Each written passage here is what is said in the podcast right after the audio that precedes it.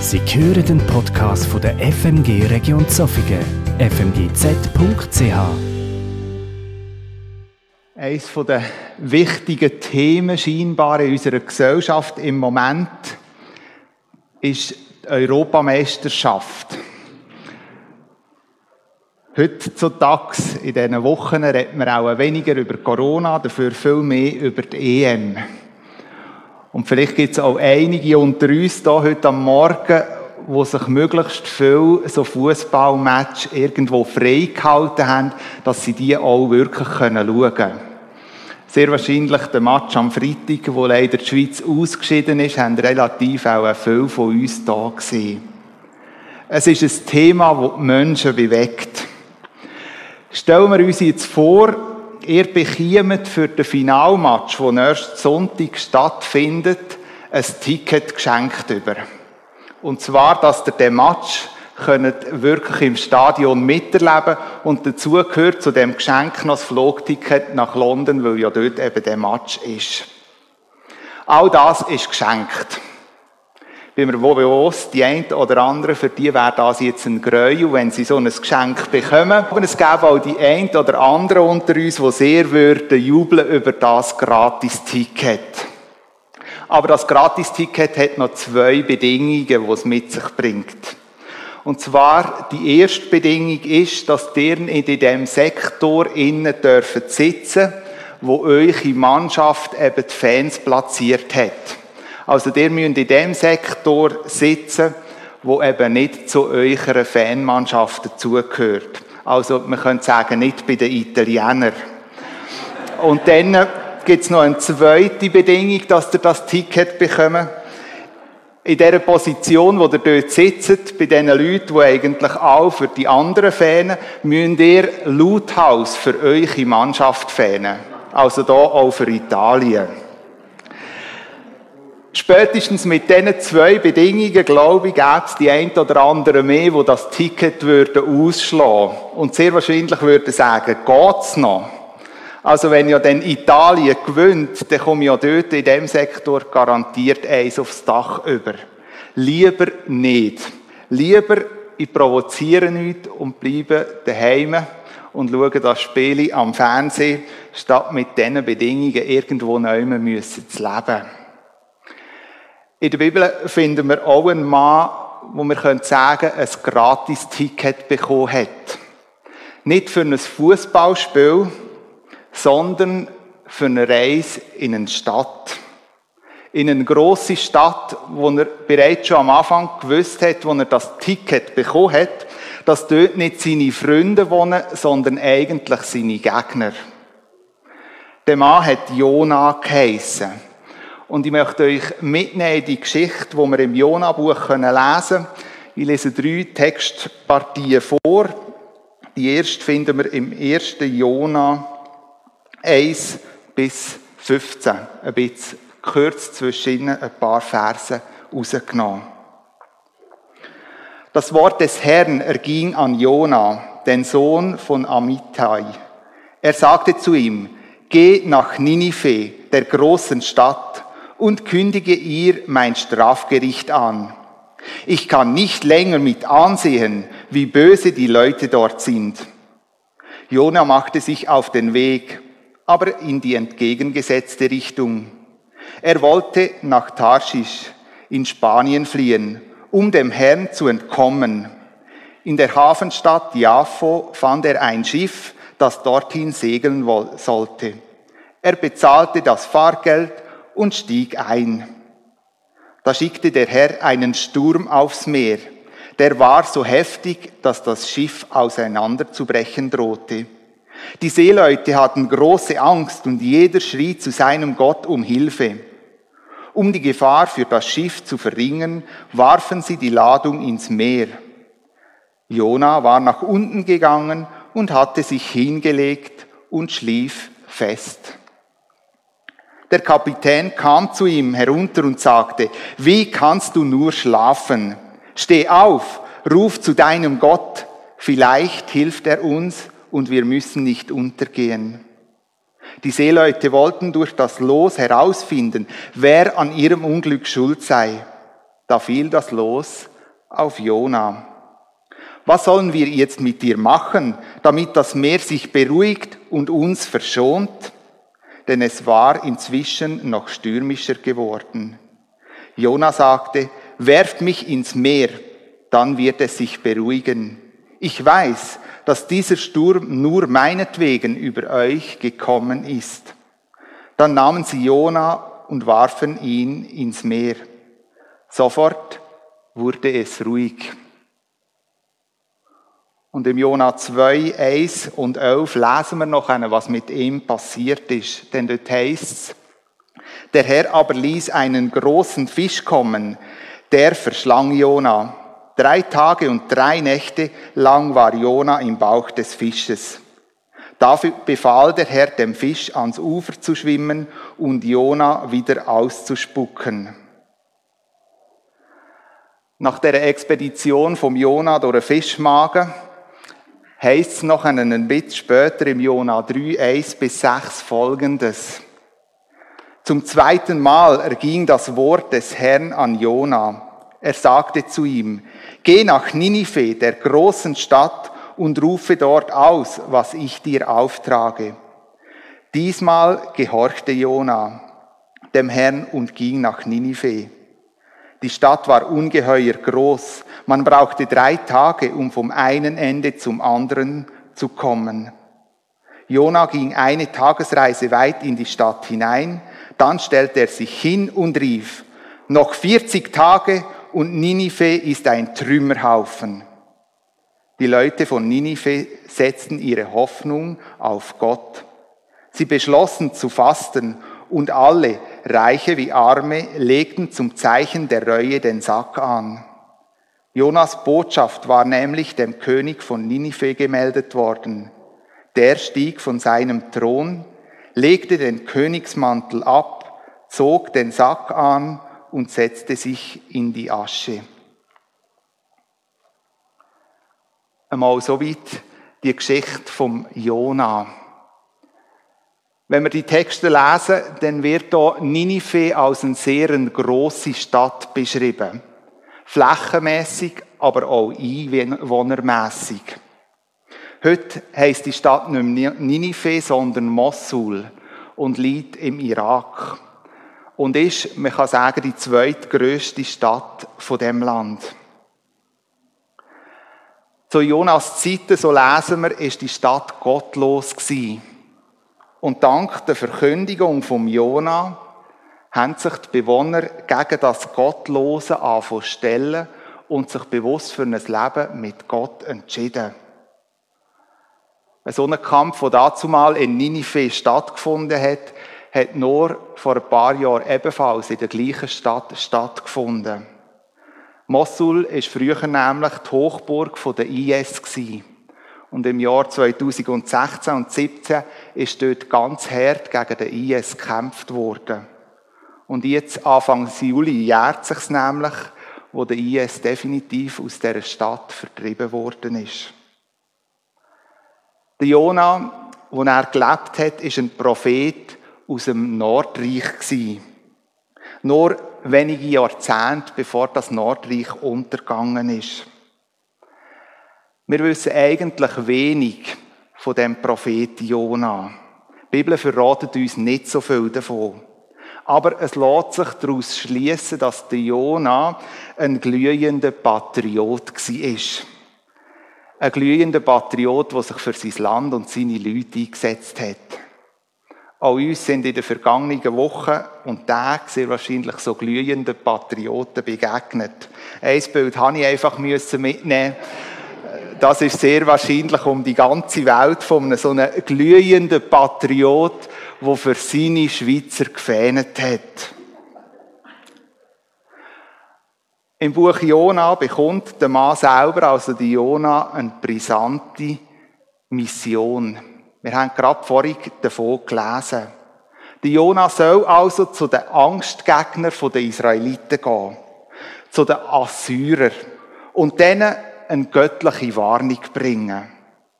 Ausgerechnet der Jona soll zu den Assyrern, wo zu dieser Zeit ein Supermacht war, und den Israeliten, je länger sie mehr die Luft abgeschnürt hat. Zu dieser Supermacht, wo die Könige sich sogar mit den Verbrechen an der Menschlichkeit gerühmt und angegeben haben. Man könnte sagen, das ist vergleichbar, wie wenn ein Lachs in ein Heibespeck hineingeht und dort versucht, die Hei zu einem veganen Lebensstil zu überzeugen. Wie die Assyrer mit ihren Finden umgegangen ist, das lesen wir in einer Schilderung, die ein König von den Assyrern aufgeschrieben hat. Und zwar der Assurbanipal. Er hat Folgendes geschrieben, wenn er in diesen Kriegen mit seinen Gegnern umgegangen ist. In heftigen Kämpfen schloss ich die Stadt ein und erstürmte sie, wobei ich 3000 ihrer Kriege niedermachte. Gefangene bewegliches Gut, Rinder und Schafe schleppte ich fort. Viele Gefangene verbrannte ich. Viele Krieger nahm ich lebendig gefangen. Einigen schnitt ich die Armen und Hände ab, anderen Nasen und Ohren. Zahlreichen Kriegern riss ich die Augen heraus. Die Lebenden schichtete ich zu einem Haufen auf, die abgeschnittenen Köpfe zu einem weiteren. Kein Wunder, wenn man das liest, dass der Jona an dieser Stelle hat kneifen Statt 1000 Kilometer nach Osten zu marschieren, bestiegt er ein Schiff und entscheidet sich, nach Westen, nach Spanien zu segeln. In einem Unwetter und drei Tage in einem Bauch von einem Fisch Völlig durchnässt landet er schlussendlich wieder an der Küste, wo eigentlich seine Reise angefangen hat. Dort, wo seine Route Richtung Westen hat sollen führen oder Osten. Der Jona schaut den Auftrag von Gott schlicht und ergreifend als Selbstmordkommando an. Die Pointe in dieser Geschichte ist ja eigentlich, dass das Syrer, wenn der Jona dann wirklich gegangen ist, von dieser Predigt, die er erhaltet, absolut beeindruckt sind und Spuren bei ihnen hinterlassen. Ja, sogar versprechen, sich zu bessern.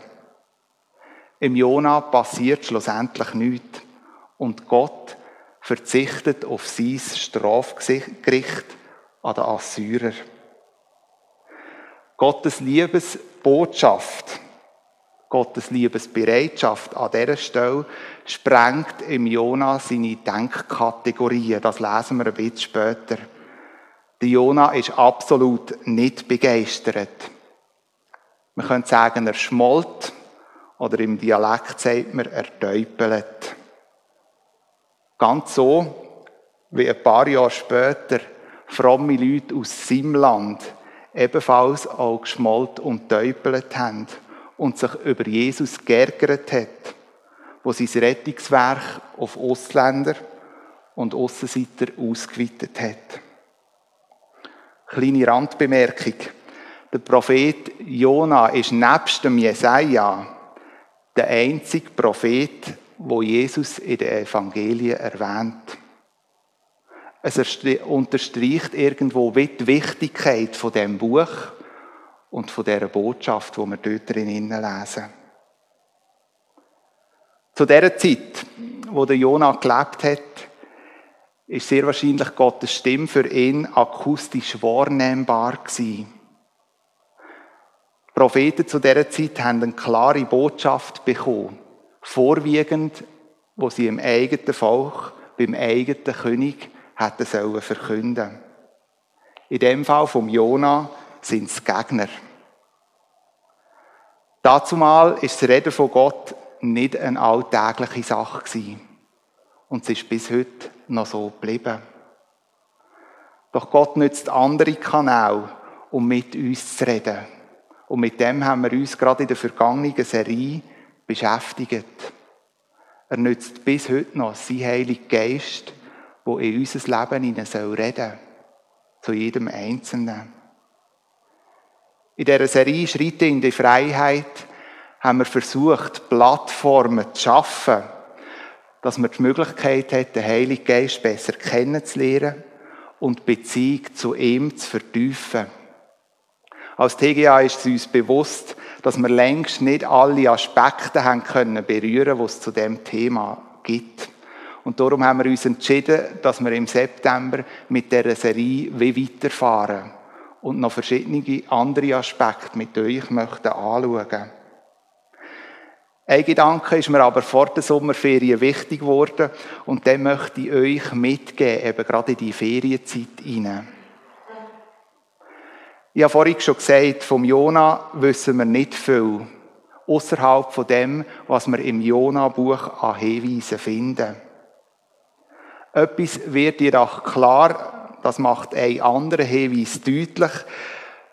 Der Prophet Jona war ein bisschen anders als seine Berufskollegen, der Hosea, der Micha oder der Amos. Vom Prophet Jona lesen wir nämlich von keiner Mahnpredigt, wo er seinem eigenen Volk gehalten Ist keine überliefert. Er hat, wir können sagen, an seinem eigenen Volk wie ein Prophetenvergnügen gehabt. Nämlich, er hat dem israelitischen König dürfen einen Erfolg einem Krieg vorprophezeien. Das lesen wir noch einmal ganz kurz im zweiten Königebuch. Wer so einen Auftrag erhaltet als Prophet, kann man wirklich sagen, das ist ein Vergnügen. Jemandem Gott Triumph und Erfolg voraussagen. Während andere Propheten eigentlich vor allem sich mit dem Negativen abgemüht haben. Und von ihrem eigenen Volk, von ihrem eigenen König ständig aufs Dach bekommen haben. Da hat Jona gegenüber seinem König, gegenüber seinem Volk schon eher einen vornehmen Job gehabt. Ein Job, wo wir vielleicht alle irgendwo noch immer gern auch wahrgenommen hätten. Aber das Leben von Jona zeigt, dass es nicht nur solche Momente gegeben sondern dass es auch Situationen in seinem Leben gegeben und die haben wir jetzt gerade vorhin gelesen, wo schwierig sind und wo herausfordernd sind.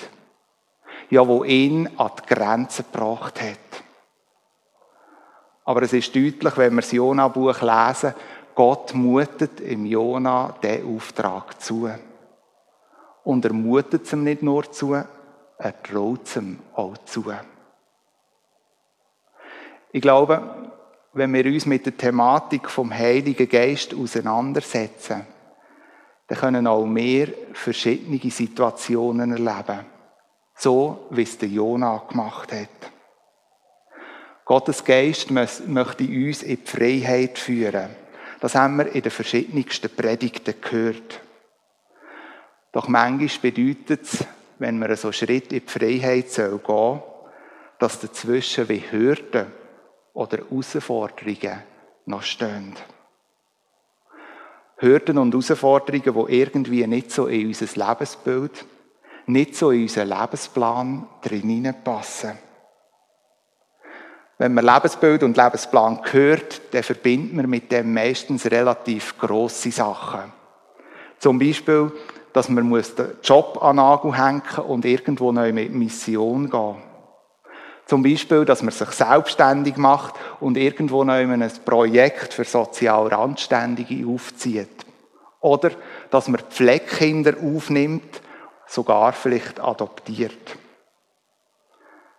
Zugegeben, wenn wir über Schritt in die Freiheit reden und darüber nachdenken, kann es das zur Folge haben. Aber heute Morgen möchte ich mit euch viel mehr die alltäglichen Sachen anschauen. Situationen, wo wir ebenfalls wie Hürden und Hindernisse erleben. Und ich habe mir überlegt, was für Situationen, dass ich euch erzählen könnte, dass es ein bisschen praktischer wird und irgendwo auch besser nachvollziehbar wird. Mir sind x Beispiele eingefallen von oder über andere Leute. Aber ich will heute nicht von oder über andere Leute reden, sondern von mir selber. Zwei Beispiele möchte ich euch weiter erzählen, die für mich schon fast eine Hürde sind, sie überhaupt zu erzählen. Und trotzdem möchte ich das mit euch teilen. Vor einiger Zeit, das war an einem Werktag, bin ich in meinem Büro und habe gearbeitet. Und währenddem, dass ich am Computer beschäftigt war, habe ich den Impuls bekommen, dass er in einer Person in meinem privaten Umfeld jetzt gerade in dem Moment soll anrufen soll. Wo der Gedanke mir aufgekommen ist, habe ich sofort den ganzen Gedanken anfangen hinterfragen. Und irgendwie versucht, in mir anfangen auszureden. Wieso soll ich ihm überhaupt anrufen? Und was soll ich ihm denn sagen? Und über was wollen wir überhaupt reden? Und das könnte ja auch noch ein heikles Gespräch geben. Und sowieso, ich bin jetzt ja am Arbeiten und dann macht man keine private Anrufe. So und anders habe ich den Impuls versucht, irgendwie auf die Seite zu drängen. Aber er ist geblieben. Und schlussendlich bin ich dem Impuls nachgegangen, habe dieser Person angelötet und erlebt, wenn ich eigentlich gar keine grossen Fragen haben müssen stellen, sondern einfach einen Moment haben müssen zulassen, wo sie über ihre Lebenssituation und ihre Herausforderungen geredet hat. Am Schluss von dem Gespräch hat sich die Person bedankt, ohne überhaupt zu fragen, wieso dass ich angerufen habe. Und zum Schluss hat sie gesagt, da hat jetzt richtig gut da. Zutiefst habe ich gespürt, dass der Impuls mitten im Alltag vom Heiligen Geist ist. Aber ich will Hindernis oder Hürden gesehen habe, wo ich den Eindruck hatte, dem Impuls kann ich nicht nachgehen. Noch ein zweites kurzes Beispiel. Als früheriger Gärtner würde ich mal sagen, habe ich irgendwo noch ein geübtes Auge, was so Gartengestaltung anbelangt. Was scheinbar einen schönen oder einen unpflegteren Garten ausmacht. Und es gibt es etwa, dass wenn meine Frau und ich am Sonntag in unserem Dorf spazieren, dass ich eben in die Gärten hineinschaue. Etwa die sehe ich, was noch alles zu machen wäre. Und etwa die sehe ich auch Sachen, wo ich denke, hm, das hätte ich auch gerne in meinem Garten. Und irgendwo der Gedanke aufkommt, wieso hat er es und habe ich es nicht. Und wenn ich tiefer schaue, merke ich, dass sich mit dem Gedanken bei mir innen wie die Wurzeln vom Neid anfängt festzusetzen. Schon etwa die habe ich in gewissen Moment gemerkt, wie Gott genau in dieser Situation zu mir geredet hat. Wie der Heilige Geist mir einen Impuls gegeben hat, an dieser Stelle genauer hinzuschauen. Wo fordert dich die Stimme vom Heiligen Geist in deinem Leben auf? Schritte in die Freiheit zu tun, trotz Hindernis. Wo wäre es bei dir dran, so einen Schritt zu tun? Stellen wir uns nochmal die Situation vom Jona vor. Fest entschlossen ist er, dass er nicht das tun will, was Gott ihm sagt. Er geht auf die Flucht, aber endet wieder dort, wo die Flucht angefangen hat. Und jetzt könnte man ja denken, der Auftrag wird verschoben, ein anderes Mal, Jona, es geht nicht. Nein, wo der Jona dort an dem Strand sitzt, kommt nochmal die Stimme Gottes und gibt ihm nochmal den genau gleichen Auftrag. Ganz nach dem Motto, wir machen es nochmal. Einiges repetieren hat ja noch niemandem geschadet. Ob der Jonah das so positiv sieht, wie die Aussage lautet, wage ich ganz stark zu bezweifeln. Am letzten Freitag haben die langen Schulferien angefangen. Viele Kinder und Jugendliche werden das nächste Schuljahr relativ mit Leichtigkeit nehmen, also auch mit Leichtigkeit in die nächste Klasse rutschen. Andere haben mehr Mühe und es gibt auch einige Kinder, wo es heisst, nach der Schulferien einisch Klasse wiederholen. Wir versuchen ja gerade besonders den Kindern, die das erleiden, die Klasse zu wiederholen, irgendwo noch auch Mut zu machen. Ganz nach dem Motto, weisst, das Jahr tut dir jetzt auch gut. Du verlierst nichts. Du wirst höchstens noch gestärkt in diesem Jahr. Oft ist ja das auch irgendwo noch so der Fall. Aber für die Betroffenen schwingt trotzdem irgendwo ein negatives Gefühl, je nachdem von Niederlage und Schwierigem mit. Was all Jahr im Kleinen sich in der Schule abspielt, glaube ich, widerspiegelt sich auch in unserem Leben in den verschiedensten Situationen wieder. Ich glaube, es gibt verschiedene Situationen in unserem Leben, auch in unserem Glaubensleben, wo es heisst, dass wir etwas wiederholen müssen. Weil uns etwas wie irgendwie nicht klar ist, wir etwas nicht verstehen oder wir es einfach noch einmal vertiefen müssen. Auch da, glaube ich, gibt Situationen in unserem Leben, wo Wiederholung sinnvoll und stärkend ist und uns sogar in die Tiefe führen. Das erwähnt auch der Apostel Paulus im Philipperbrief, wo er schreibt, vor allem, liebe Geschwister, freut euch darüber, dass ihr mit dem Herrn verbunden seid. Was ich euch im Folgenden schreibe, sind Dinge, die ich euch schon früher gesagt habe. Mir macht es nichts aus, mich zu wiederholen, und euch gibt es einen umso größeren Sicherheit im Glauben. Es gibt gewisse Wiederholungen in unserem Leben, wo uns nur viel mehr Sicherheit und Standfestigkeit geben. Aber ich glaube, es gibt auch Wiederholungen in unserem Leben, wo uns eigentlich möchten vor Augen führen, dass es Sachen in unserem Leben gibt, wo wir eigentlich angehen sollten. Der Jonah hat versucht, dem Ganzen aus dem Weg zu gehen. Doch Gott hat ihn wieder an die gleiche Stelle geführt. Erst dann ist er weitergegangen. Als ich so über mein Leben nachgedacht habe und über das Leben von Jona, habe ich müssen sagen, ich staune eigentlich, dass beim Jona nur zwei Anläufe gebraucht hat, bis er gegangen ist.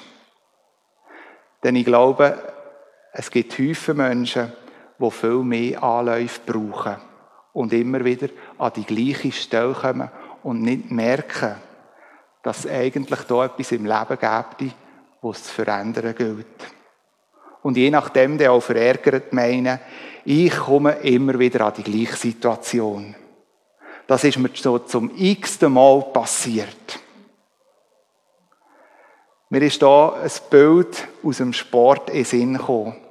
Und zwar die sogenannten Hürdenläufer. Wenn einer sich in diesem Hürdenlauf ausbildet oder trainiert, dann ist für ihn klar, wenn er am Start steht, hat er eine klare Bahn vor sich.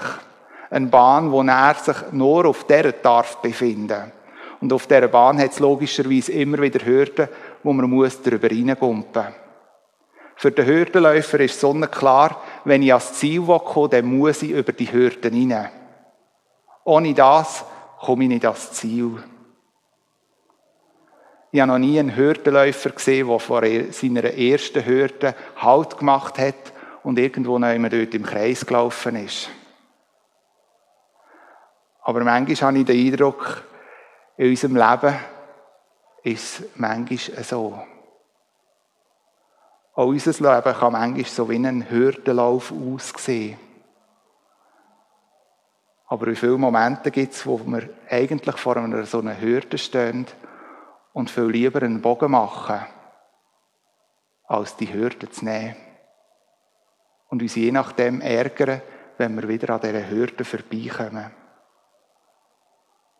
Wo in meinem Leben ziehe ich Kreise von einer Hürde und habe nicht den Mut, die anzugehen. In unserer Predigtserie haben wir gehört, wie uns der Heilige Geist Schritte in die Freiheit möchte führen. Die Schritte können manchmal mit solchen Hürden verbunden sein. Am Ende meiner Predigt heute möchte ich euch drei Fragen mitgeben. Drei Fragen, vielleicht eben gerade auch für die Sommerferienzeit. Bist du parat, auf Impulse vom Heiligen Geist zu hören, zu achten und darauf zu reagieren? Bist du parat, im Heiligen Geist in deinem Leben Raum zu geben und ihm zuzugestehen, dass er Sachen aufzeigt und er in deinem Leben möchte heilen? Wo in deinem Leben gibt es Hürden, wo du vordran einfach immer hin und her und umeinander kreisest? Und wo wärst du dran, so eine Hürde zu nehmen? Vielleicht gibt es jetzt einige, die mit diesen drei Fragen wie erschlagen sind. Weil sie genau wissen, wenn ich jetzt ein paar Tage Ferien habe, dann brauche ich vor allem Ruhe und Erholung, weil ich kräftemässig am Ende bin. Und solche Fragen wie erdrückend wirken. All die, die so empfinden, ermutige euch, in dieser Zeit, die ihr habt, um eben Auszeit zu haben, einfach im Heiligen Geist in eurem Leben Raum zu geben. Und euch von ihm zu stärken. Und euch allen wünsche ich stärkende Erlebnisse durch den Heiligen Geist in diesen Wochen der Sommerferien. Amen.